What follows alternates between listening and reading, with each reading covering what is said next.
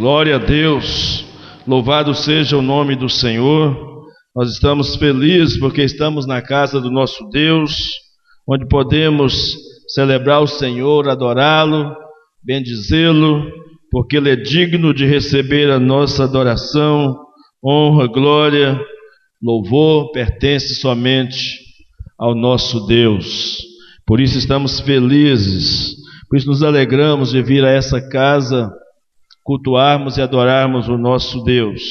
Estamos nesta noite, irmãos, ah, terminando aquela série de sermões, de três sermões, sobre coisas que permanecem. Na domingo passado até falei que o nosso primeiro sermão foi sobre o amor, mas na verdade, nosso primeiro sermão foi sobre a fé. Baseado, uh, essa série de sermões, baseado naquilo que está escrito em 1 Coríntios 13, 13. Lembram disso?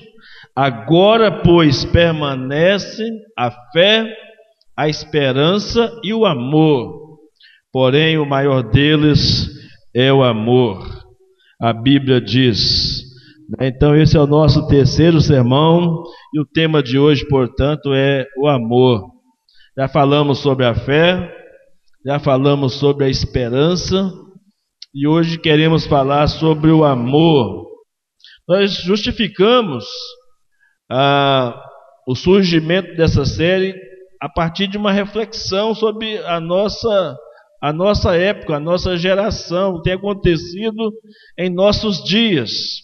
Nós temos vivido uma época de muita transitoriedade, nós temos vivido uma época de, do instantâneo, temos vivido uma época de relações líquidas é, superficiais, artificiais, é tudo descartável e o mundo está em constante mudança.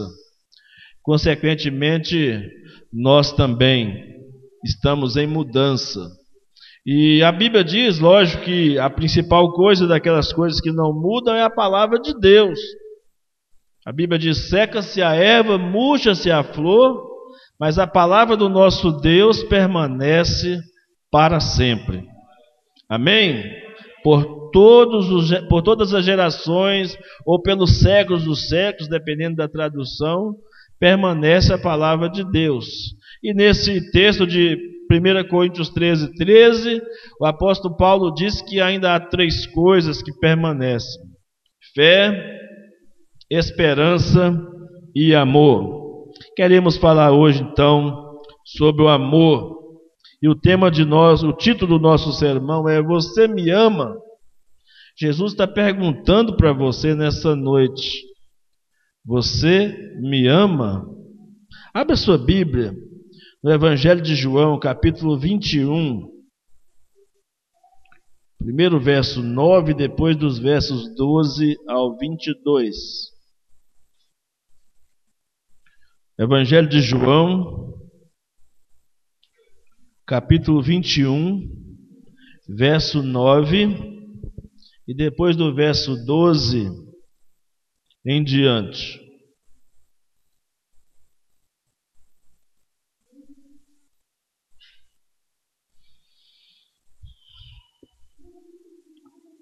Evangelho segundo João, capítulo 21, versículo 9, depois do verso 12 em diante.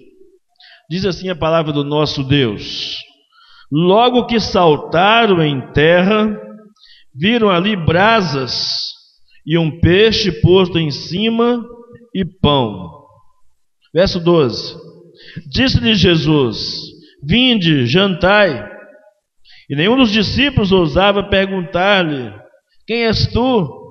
Porque sabiam que era o Senhor. Chegou, pois, Jesus e tomou o pão e deu-lhe, e semelhantemente o peixe.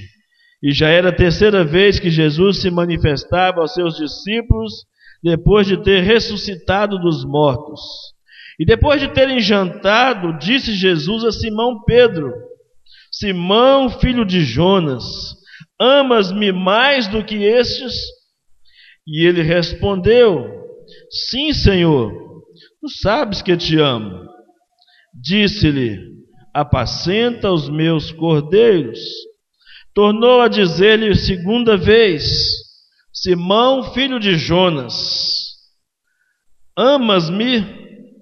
Disse-lhe: Sim, Senhor, tu sabes que eu te amo. Disse-lhe: Apacenta as minhas ovelhas. Disse-lhe terceira vez: Simão, filho de Jonas, amas-me? Simão entristeceu-se por ter-lhe dito terceira vez: Amas-me? E disse-lhe: Senhor, tu sabes tudo, tu sabes que eu te amo. E Jesus disse-lhe: Apacenta as minhas ovelhas. Na verdade, na verdade, eu te digo que quando eras mais moço, te cingias a ti mesmo e andava por onde querias. Mas quando já fores velho, entenderás, estenderás as mãos e outro te cingirá e te levarás para onde tu não queiras. E disse isso significando com que morte havia ele de glorificar a Deus. E dito isto, disse-lhe: Segue-me. E Pedro, voltando-se, viu que, se, que o seguia aquele discípulo a quem Jesus amava, e que na ceia se recostara também sobre o seu peito, e dissera: Senhor, quem é que te há de trair? E vendo Pedro a este, disse a Jesus: Senhor, e deste? Que será? Disse-lhe Jesus: Se eu quero que ele fique até que eu venha, que te importa a ti? Segue-me tu. Amém. Nosso Deus e nosso Pai, nós te agradecemos nesta noite pela tua palavra e te pedimos que ela fale conosco de uma maneira sobrenatural, de uma maneira, ó Deus, que transforme nosso caráter, a semelhança de Cristo Jesus, e nos faça, ó Deus, repensar a nossa vida cristã nosso comprometimento contigo e com a tua palavra, com o teu reino. Nos ajude na nossa fraqueza, ó Pai. Em nome de Jesus, fala conosco e nos dê um coração aberto, pronto, receptível, acima de tudo, um coração obediente. É a nossa oração nesta noite, em nome de Jesus. Amém e amém. Antes, amados, de você entender e antes de responder você mesmo a pergunta em questão, você me ama? Seria bom entender um pouco esse conceito ou esse contexto, é, entender por que, que Jesus fez esta pergunta a Pedro. Por que Jesus chegou a esse ponto de fazer essa pergunta?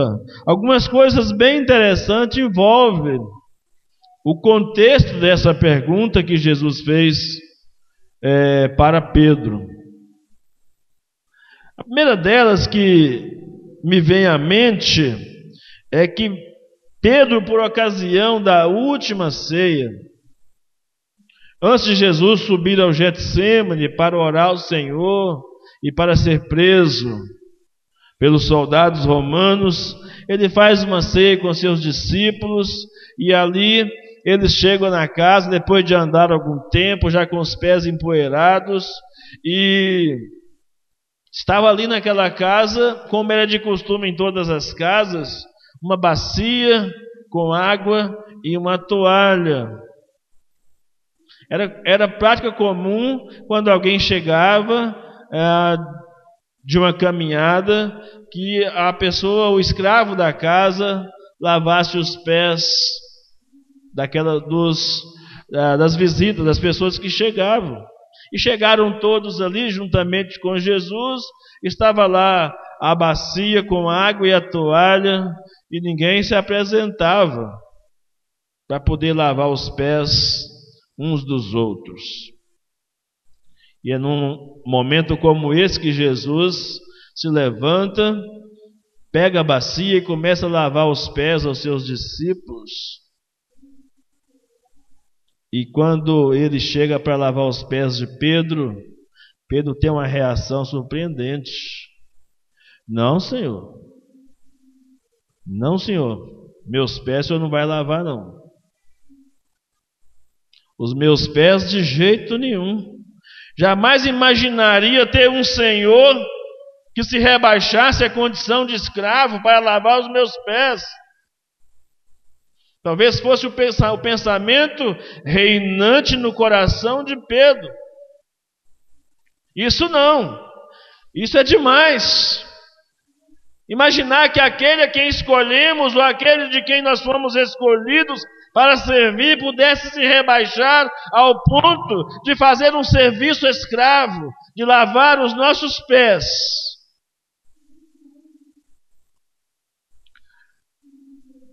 Aí Jesus vira para Pedro e diz: Olha, Pedro, se eu não lavar os seus pés, você não tem parte comigo.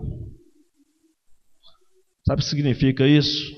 Se você não aprender a lição de servo, se você não aprender a ser humilde, você não pode ser meu discípulo. Você não pode caminhar comigo. Aí Pedro, como é um cara extremamente emocional, colérico, sanguíneo, né? Aquele cara explosivo, então se é assim, lava meu pé, lava minha mão, lava minha cabeça, me dá um banho completo então.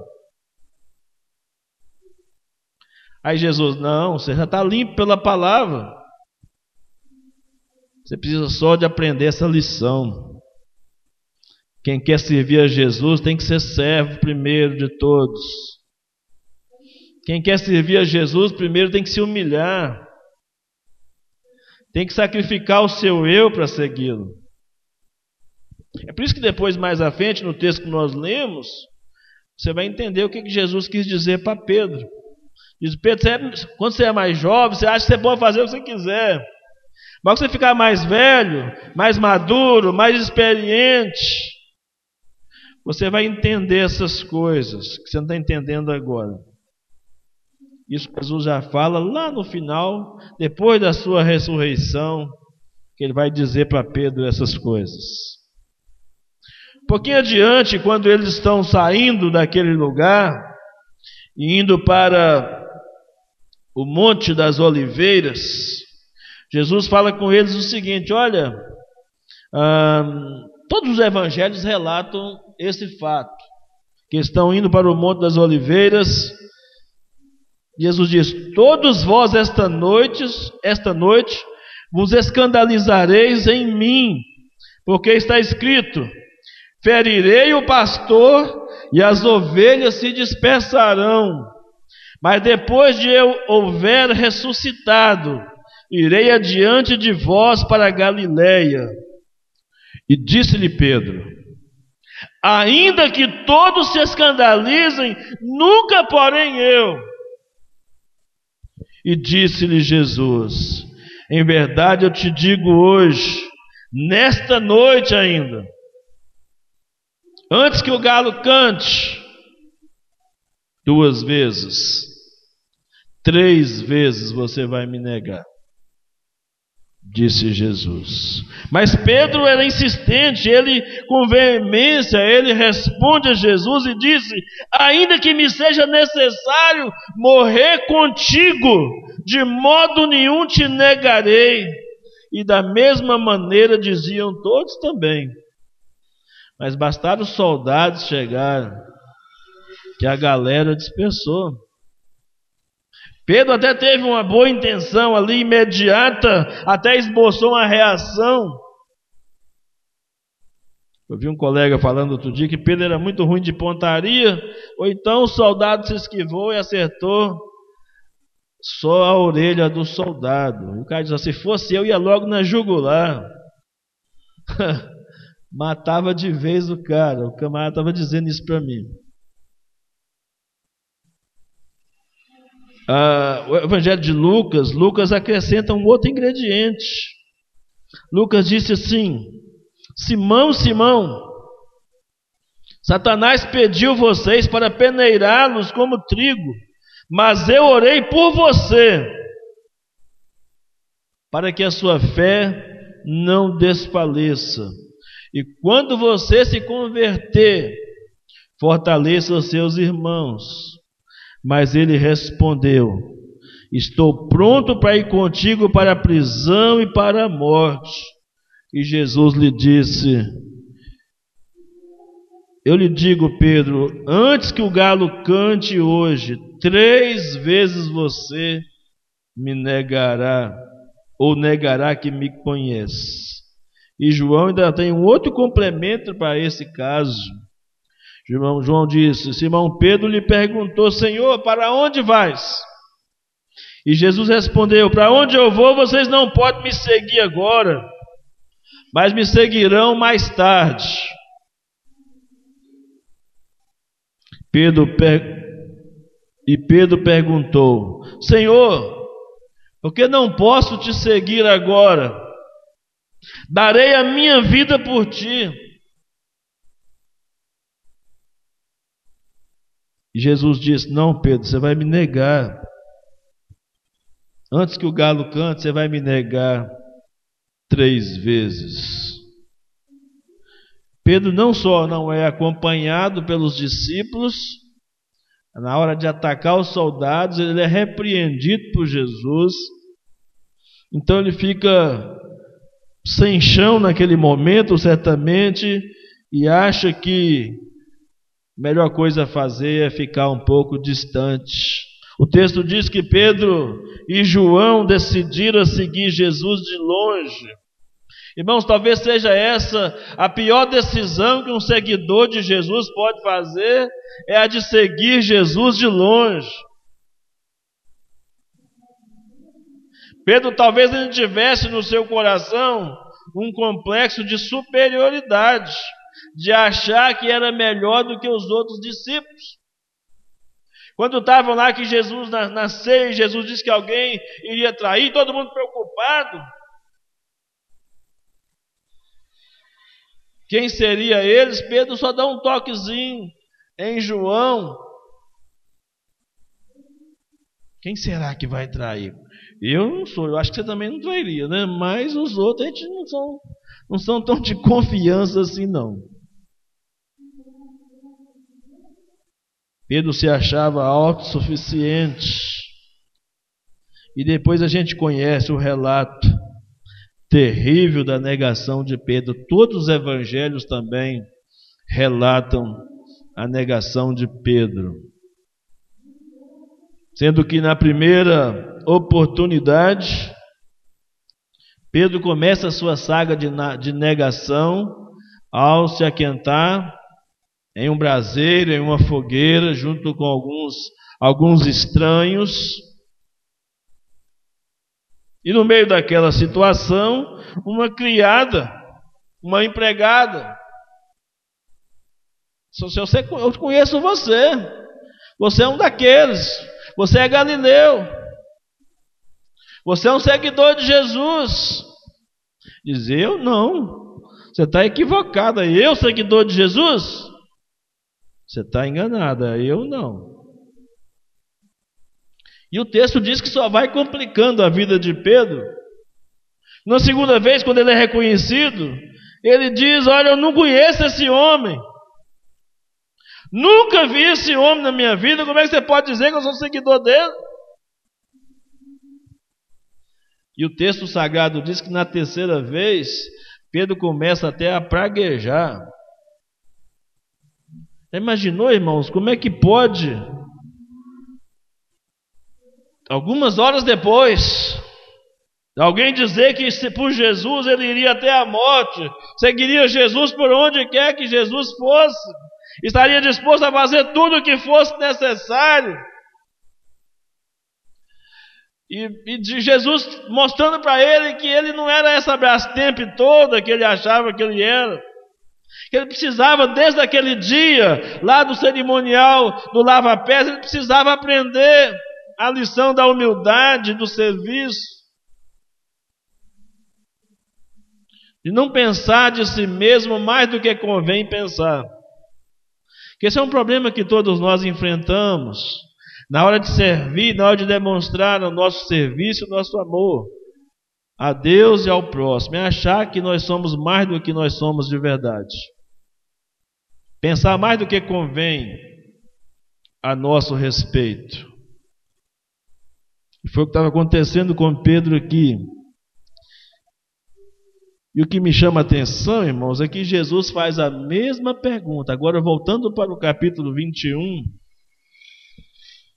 de João, Jesus faz a mesma pergunta para Pedro, de três formas diferentes. Jesus faz a mesma pergunta de três formas diferentes.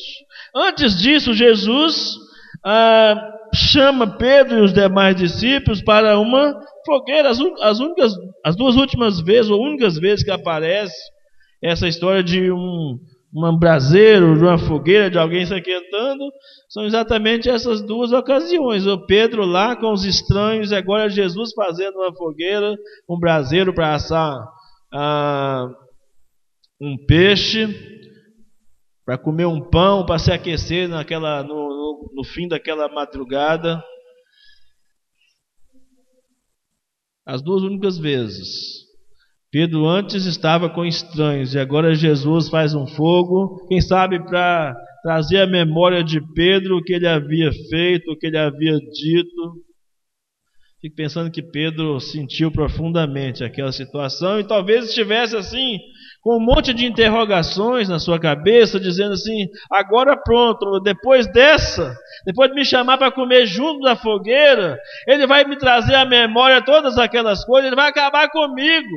Agora chegou a hora da vingança dele, ele vai me destruir. Ele vai me repreender tão severamente que eu vou ficar envergonhado publicamente diante dos outros discípulos. Eu não aprendi a lição da humildade, agora ele vai me humilhar publicamente.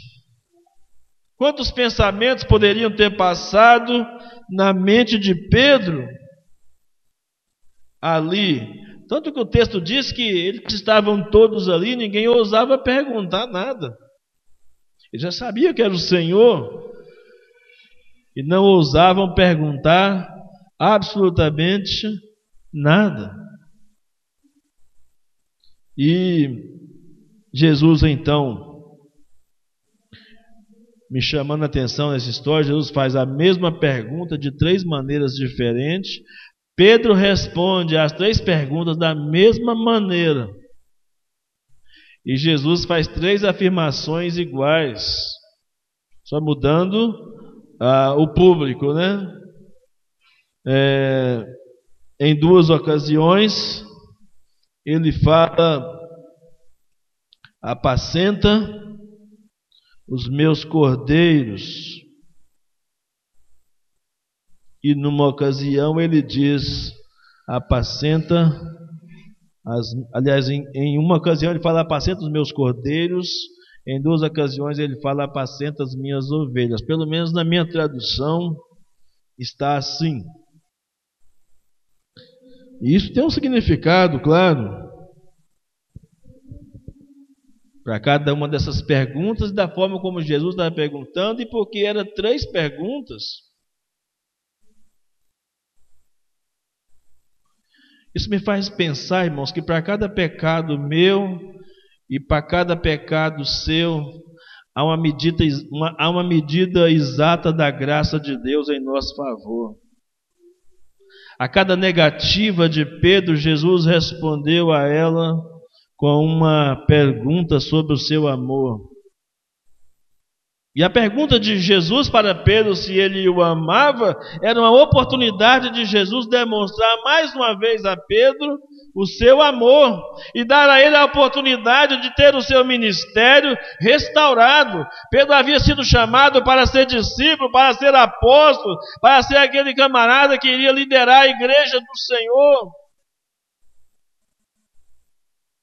Pedro aparece em primeiro lugar em todas as listas de discípulos de Jesus. Havia uma grande responsabilidade sobre os homens, mas agora Pedro estava desanimado, desiludido. Antes desse episódio aqui, a Bíblia diz que eles chegaram até já chegaram a um acordo de que tinha que voltar para a velha vida, tinha que voltar à pescaria. E aí eles voltam para a pescaria, o negócio dá tudo errado, porque eles passam a noite inteira pescando e não pegam nada. Ou seja, não foi para isso que eu chamei vocês. E eles ainda não tinham entendido isso aí. A primeira pergunta que Jesus faz a Pedro é, diz assim: Pedro, você me ama mais do que a estes? Ou do que estes? E essa primeira pergunta, você me ama? Jesus faz essa pergunta com um verbo que significa um amor sacrificial, amor incondicional, um amor semelhante àquele que Pedro disse que teria de dar a sua própria vida por causa de Jesus. Mas quando Jesus faz essa pergunta para Pedro, ele está perguntando a Pedro: Pedro, você já, já mudou o seu conceito sobre você mesmo? Você ainda acha que é o bambambam? Bam, bam? Você ainda acha que você é melhor do que os outros discípulos?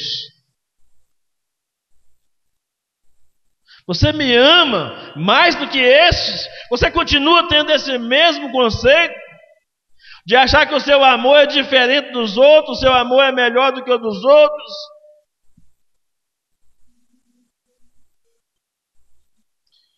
E Jesus pergunta a Pedro: Você me ama, Pedro? E Pedro responde assim: O senhor sabe que eu gosto do senhor. Eu tenho uma afeiçãozinha pelo senhor.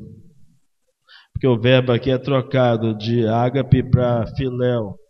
Filéu é amor fraternal. Jesus estava perguntando se Pedro o amava com amor sacrificial. E Pedro responde que ama Jesus com amor de irmão de amigo. É mais ou menos se a sua esposa perguntasse para você se você a ama. Você me ama? E você respondesse: Eu gosto de você. Não era bem isso que ela queria ouvir, não é verdade? Ou o marido, né? Não era bem isso que ele gostaria de ouvir. É diferente. Amar é diferente de gostar. Amar é, é uma ação de entrega. Gostar é só um sentimento de apreciação. É diferente. Mas Pedro estava sendo mais sincero naquele momento do que tinha sido anteriormente. Porque lá no primeiro momento com Jesus, ele tinha dito que era capaz de dar a própria vida. Mas ele disse: Não, eu só aprecio o Senhor, eu só gosto. Em outras palavras, Pedro está dizendo: Eu não sou capaz de dar a minha vida pelo Senhor. Tu sabes que eu te amo, mas não é esse amor todo que o Senhor está pensando, não. Ou que, ou que alguém pudesse imaginar, ou que eu mesmo imaginava que eu pudesse ter. Aí Jesus insiste na pergunta e agora tira os outros de cena e diz: Pedro, você me ama. E novamente Jesus usa o verbo para expressar amor sacrificial. E Pedro volta a responder a mesma coisa: Eu gosto do Senhor. É porque a nossa língua portuguesa responde tudo como eu te amo. Mas na verdade, na língua original, Pedro está dizendo: Eu gosto. Eu tenho apreciação pelo Senhor. Eu sou seu fã. eu gosto demais do Senhor. Aí Jesus faz a terceira pergunta. E sabe como Jesus faz a terceira pergunta para Pedro? Jesus faz a pergunta agora com o verbo que Pedro estava usando para responder. Nas duas primeiras, Jesus pergunta se ele ama com amor sacrificial. Agora, na terceira pergunta, Jesus pergunta: Pedro, você me ama com um amor fraternal mesmo? Esse amor que você diz sentir por mim é amor de irmão, é sincero, é verdadeiro? E Pedro responde da mesma forma. Aliás, Pedro incrementa um pouco a resposta. Pedro diz assim: Senhor, tu sabes tudo. Tu és onisciente, o Senhor sabe, o Senhor conhece meu coração.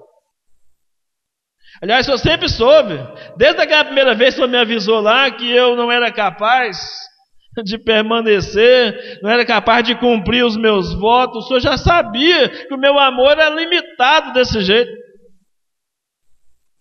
O senhor já sabia desde o princípio. Eu é que não sabia. Eu que tinha um conceito muito elevado de mim mesmo, achando que eu fosse até superior aos outros discípulos, que aliás eles discutiam entre eles. Já leram isso na Bíblia? Eles discutiam entre eles quem era o maior no reino dos céus. Aliás, Tiago e João, a mãe precisou de lá dar uma, um jeitinho brasileiro, né? Vai lá e pede lá uma vaga lá, um para sentar à direita, um para sentar à esquerda lá no céu. Eles estavam sofrendo desses problemas, dessas crises que a gente vê tanto acontecer em nossos dias de hoje. Do famoso jeitinho brasileiro, de furar a fila, de querer um lugar ao sol, um lugar de destaque, uma oportunidade de passar na frente das outras pessoas.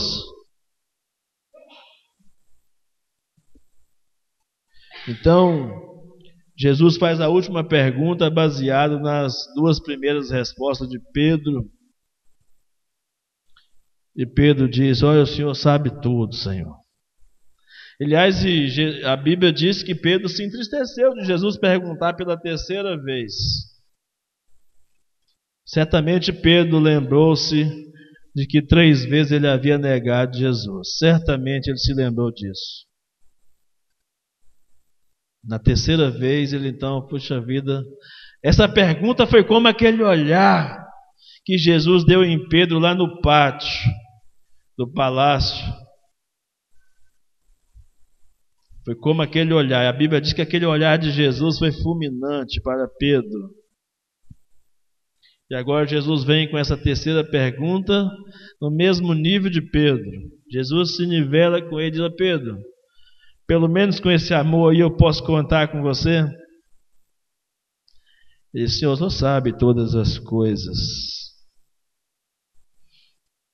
E Jesus disse para Pedro então: Você me ama mesmo? Então prova.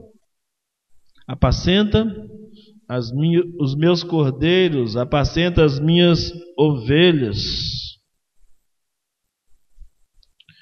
Cordeiros talvez possa simbolizar os crentes mais novos. E ovelhas talvez possa simbolizar os crentes mais velhos. Não sei qual que é a, a ideia central aqui na visão ou se é apenas um jogo de palavras. Mas o fato é,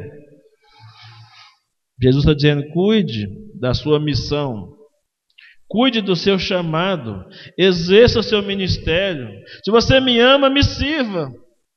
Esteja pronto para me servir, prove que você me ama. Porque eu já dei prova do meu amor por você, agora você prova que você me ama.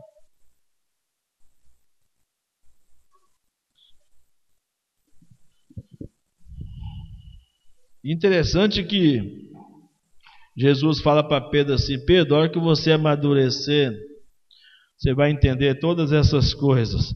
E Pedro ainda não tinha amadurecido, irmãos. Só depois do Pentecoste é que Pedro se transforma no gigante da fé. Até então Pedro não tinha amadurecido. Jesus, depois de falar tudo aquilo, Pedro ainda estava preocupado, sabe com o quê? Com a opinião dos outros. Então eu estava preocupado, e se o fulano não servir igual eu? E se o meu irmão não, não amar como o senhor quer que eu ame? E se meu irmão não fizer o que o senhor quer que eu faça? Que Jesus vira para Pedro: Pedro, já aconteceu um negócio com você, rapaz. Você antes achava que você era dono do seu nariz, que você fazia o que você bem entendia, mas agora vai chegar tempos em que aquilo que você falou que você estava disposto a fazer, vai acontecer de verdade. E o texto diz: Jesus estava dizendo do tipo de morte que Pedro teria. E segundo a tradição, a Bíblia, e segundo a tradição, se confirma que é uma morte semelhante à morte de Jesus. A tradição diz que Pedro foi morto, crucificado. Só que ele não aceitou ser crucificado de cabeça para cima, foi crucificado de cabeça para baixo. segundo a tradição. Então há indícios fortes, porque nunca houve uma contestação disso, nem pelos pais da igreja, nem pelos grandes teólogos da reforma, de que de fato essa história não fosse verdadeira. De que Pedro tivesse sido crucificado de cabeça para baixo, a semelhança da crucificação de Jesus.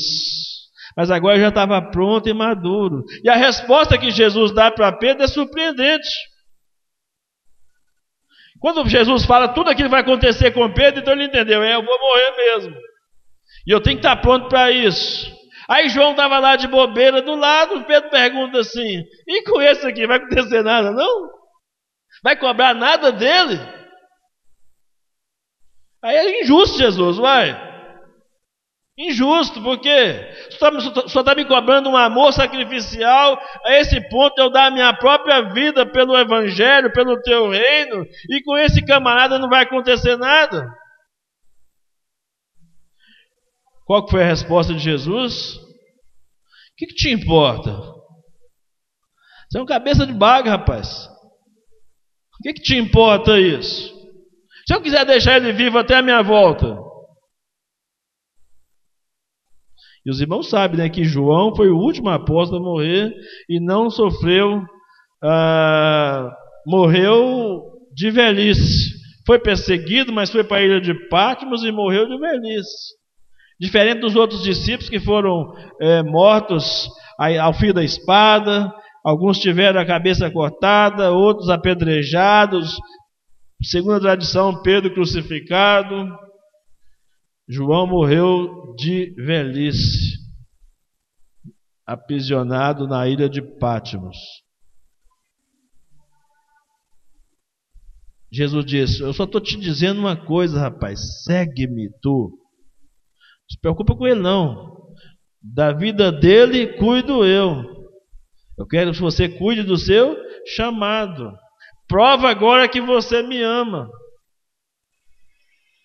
É contigo que eu estou falando essa noite. Como é que você está ouvindo essa mensagem essa noite, irmão? Com a enxada ou com a pá?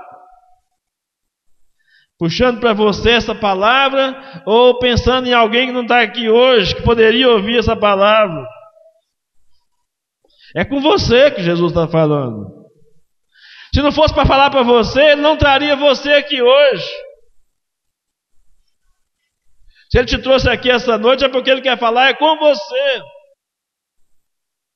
E a pergunta que está ecoando para Pedro está ecoando para nós também. E o Jesus que restaurou a Pedro é o Jesus que quer restaurar a nós também, quer restaurar você também. No seu chamado, no seu serviço, no seu amor que você deve ter para com o Senhor. De todas as perguntas, irmãos, que Jesus fez nos evangelhos, apenas uma foi repetida mais de uma vez, que foi essa: Você me ama? Você me ama? Você me ama? Se sua esposa, seu esposo perguntasse para você mais do que três vezes ou mais de uma vez, insistentemente, assim como Jesus fez com Pedro, certamente você e eu nos aborreceríamos. Ficar, ficaríamos pensando que alguém está colocando dúvida com relação ao nosso amor. Jesus, Jesus poderia ter perguntado outras coisas ou não? Poderia ter perguntado, por exemplo, você me serve?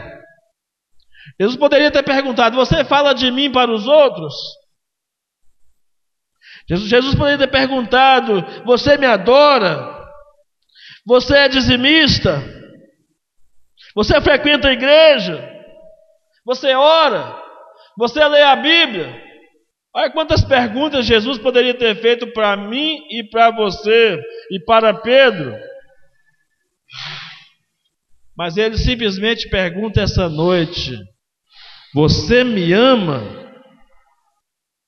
Como é que você pode responder a essa pergunta de Jesus? E por que responder a essa pergunta?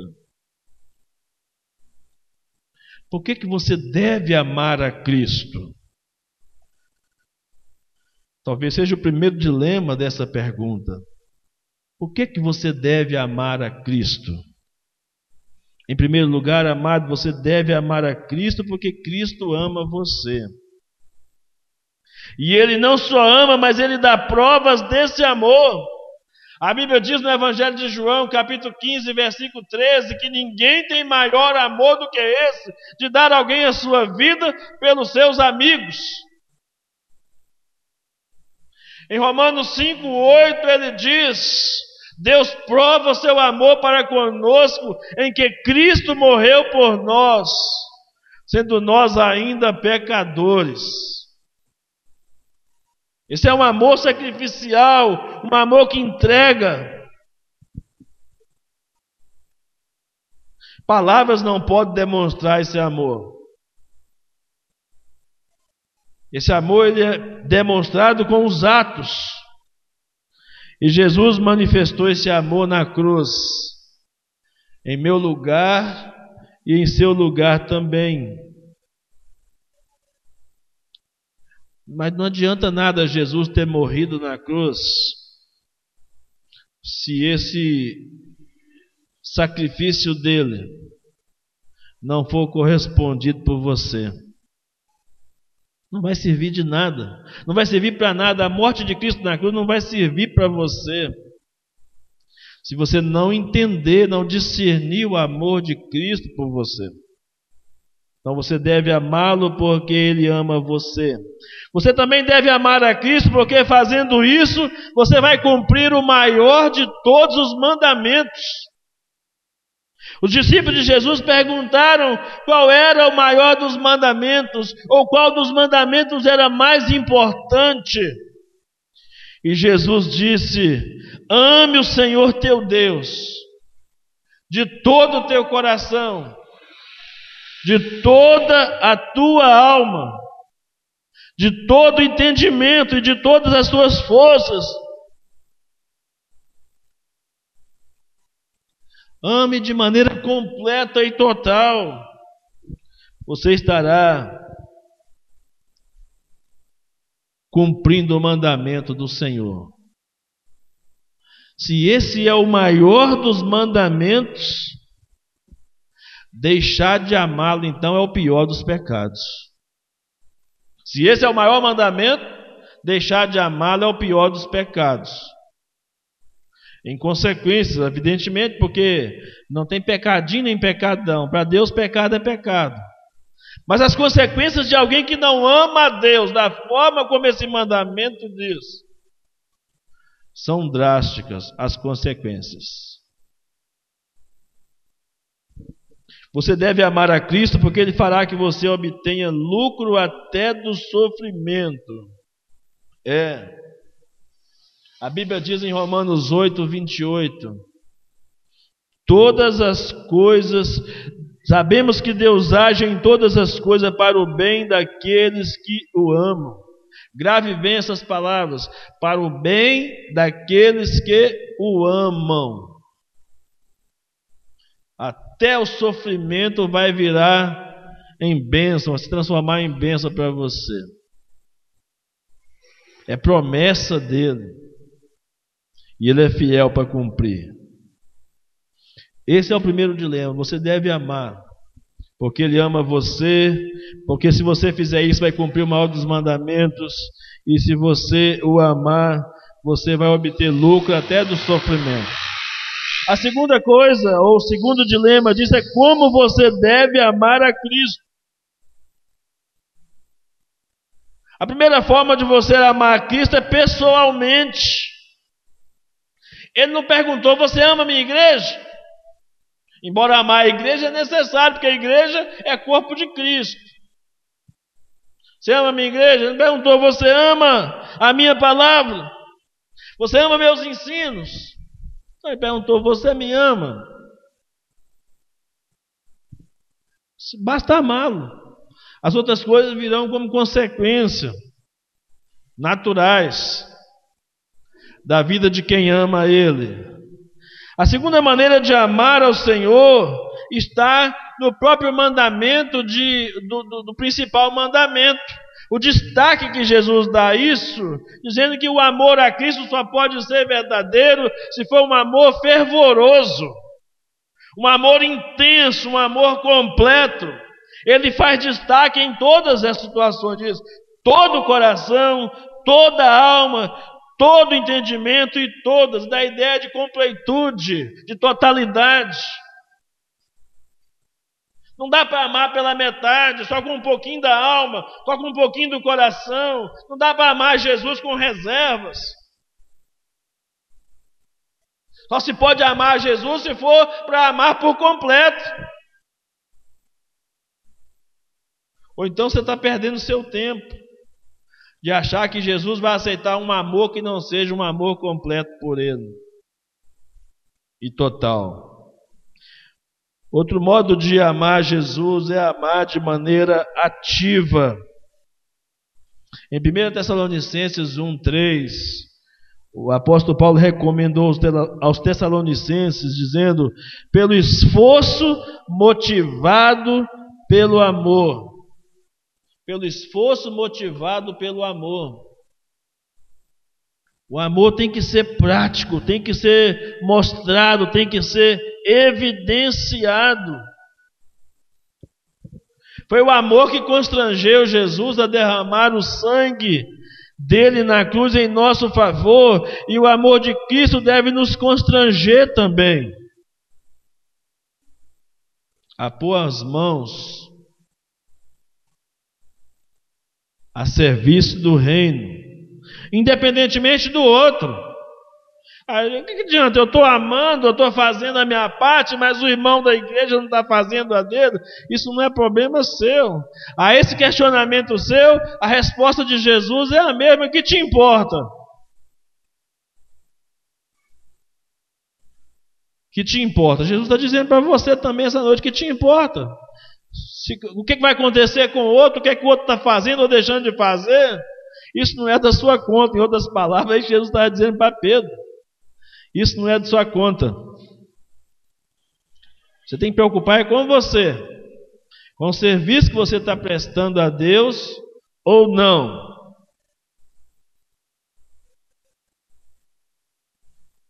Outro modo de amar a Cristo é amar pela fé. A Bíblia diz que a fé é a prova das coisas que não vemos. A convicção das coisas que nós esperamos e a prova das coisas que nós não vemos. 1 Pedro capítulo 1, versículo 8, o apóstolo Pedro diz: Olha, Pedro aprendeu a lição, irmãos. Pedro aprendeu a lição depois de tanto tempo. Ele diz assim: Mesmo não tendo visto, vocês o amam. Estava falando aqueles irmãos a quem dirigia a carta. Ele disse: Eu tive o privilégio de ver eu tive uma dificuldade tremenda para entender o que era amar Jesus, mas vocês aprenderam a amá-lo mesmo não vendo.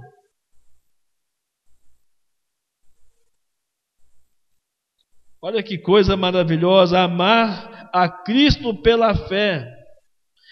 Diz o apóstolo Paulo que é uma fé que atua pelo amor. Gálatas capítulo 5, versículo 6. E outra maneira de amar ao Senhor é amá-lo incondicionalmente. Amá-lo incondicionalmente. É isso que ele estava querendo dizer para Pedro quando perguntou as duas primeiras vezes: Pedro, você me ama incondicionalmente? Aquela, aquela prosa sua lá, antes da minha morte, é verdade mesmo aquele negócio? Ou você disse só porque você se achava o cara, o tal? Era de coração, era de verdade? O seu amor por mim era de verdade, Pedro? Era incondicional? Do mesmo modo que o amor de Deus por nós é incondicional. Que amor é esse, irmãos? Que pode salvar pecadores miseráveis como nós, pecadores indignos como nós, de dar o único filho para morrer no lugar o apóstolo Paulo chega a esboçar uma reação dizendo assim: pode ser que por alguma pessoa boa alguém ouse morrer. Mas a prova do amor de Deus é que quando Jesus morreu por nós, nós éramos ainda pecadores. Essa é a maior prova de um amor incondicional. Tem uma historinha, irmãos, interessante sobre essa aqui, que ilustra um pouco essa história do amor incondicional. É de uma menina, a menininha que tinha várias bonecas, e ela estava apresentando suas bonecas para um senhor, para um homem. E o homem então perguntou para a menina: Olha, qual é a sua boneca preferida, sua boneca favorita? Qual boneca você ama mais? E aquela menina hesitou um pouco em responder, e em seguida ela foi lá no quarto. Não estava ali no meio das bonecas que ela estava mostrando, mas ela foi ao quarto e pegou uma boneca, e trouxe uma boneca sem cabelo uma boneca com o nariz quebrado e sem pernas. E o homem perguntou para assim: Mas por que você ama mais essa boneca do que as outras? Sabe qual é a resposta da menina? Porque se eu não amasse essa boneca, ninguém mais amaria. Sabe o que eu aprendo com isso? Jesus não amasse você, meu irmão, minha irmã, ninguém mais amaria você como Jesus te ama. Ninguém mais amaria você assim. O amor de pai, o amor de mãe, o amor de marido, o amor de esposa, o amor de irmãos, eles são insuficientes para descrever a grandiosidade do amor de Deus por nós. Por isso ele quer que nós o amemos também de forma incondicional. A nossa história era como dessa boneca, nós estávamos totalmente desfigurados por causa do pecado. Mas mesmo assim Ele nos amou. Para que nós pudéssemos amar também. Não tínhamos nada que pudesse ser desejável a Ele. E Ele nos amou. E finalmente, terceiro dilema dessa questão ou dessa pergunta, você me ama, é como é que eu posso provar o meu amor? por Cristo ou a Cristo? A primeira resposta é que eu só posso provar esse amor amando meus irmãos. Jesus disse em 1 João 4,20: Se alguém afirmar, eu amo a Deus, mas odiar o seu irmão, é mentiroso, porque quem não ama seu irmão a quem vê, não pode amar a Deus a quem não vê, diz a palavra do Senhor. Por mais que você ache que essa palavra é forte, que você acha que pode amar a Deus e odiar pessoas, ou então você pode dizer: Não, eu não odeio ninguém, não, só não tenho vontade de me relacionar com eles. O amor é extremamente relacional. E não existe meio termo, ou você ama ou você odeia. Porque quando eu amo, eu quero ficar perto, quando eu não amo, eu quero ficar longe. Ou você ama ou você odeia. Não existe meio termo no Evangelho. O amor é extremamente relacional. E o, o amor de Cristo, é, quando Jesus, quando a Bíblia diz que ele, nós o amamos porque Ele nos amou primeiro, a ideia do verbo aqui é de constranger. Nós devemos, devemos ficar constrangidos pela forma que nós somos amados por Deus para amarmos uns aos outros.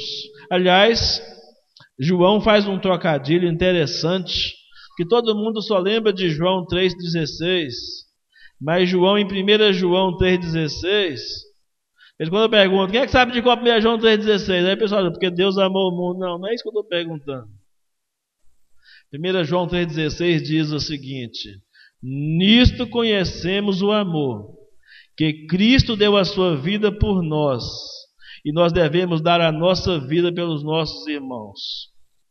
Ninguém quer decorar um versículo desse. Quem é que quer decorar um versículo desse? É muito melhor decorar João 3,16. Muito mais fácil, porque aí é ele que está amando, não sou eu. O amor é relacional.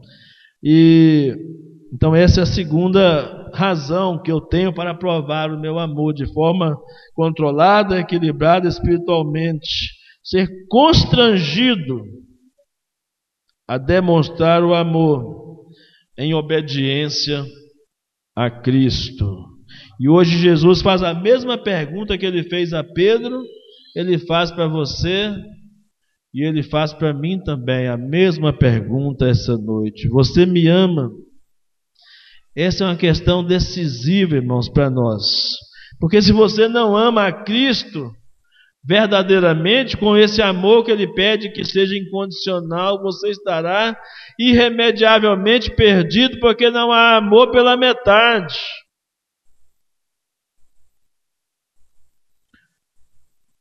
Muitos membros da igreja não amam a Cristo. Estou falando da igreja batista Nova Vida, da igreja cristã de um modo geral. Eles amam os benefícios que Cristo pode fazer por eles, eles não amam a Cristo. Basta aquela pergunta que foi feita ontem lá no nosso café com prosa em Marliélia, né? Se você perder tudo, como Jó perdeu tudo, você ainda encontraria razões para adorar a Deus? Se Deus tomasse tudo no mesmo dia, no mesmo dia você perdesse tudo, seus filhos, sua, é, seus bens, sua saúde,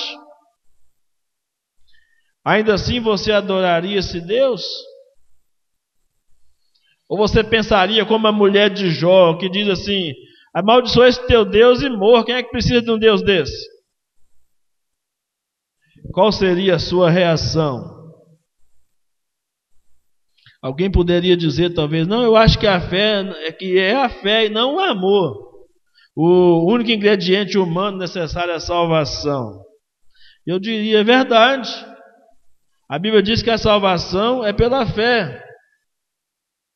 Mas a pessoa, o que a pessoa não sabe, o que a pessoa se esquece é que a fé não é um assentimento mental.